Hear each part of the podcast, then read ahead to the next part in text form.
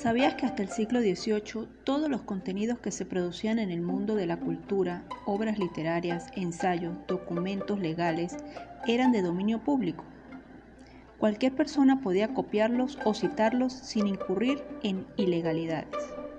Pero esta libertad tuvo su fin en Inglaterra en el año 1710 con la Ley para el Fomento del Aprendizaje, la primera normativa que concibió los derechos de autor con el objetivo de regular el número de copias de los libros impresos. Esta ley fue la precursora de las limitaciones al libre acceso a la cultura en todo el mundo durante siglos. Este movimiento de cultura libre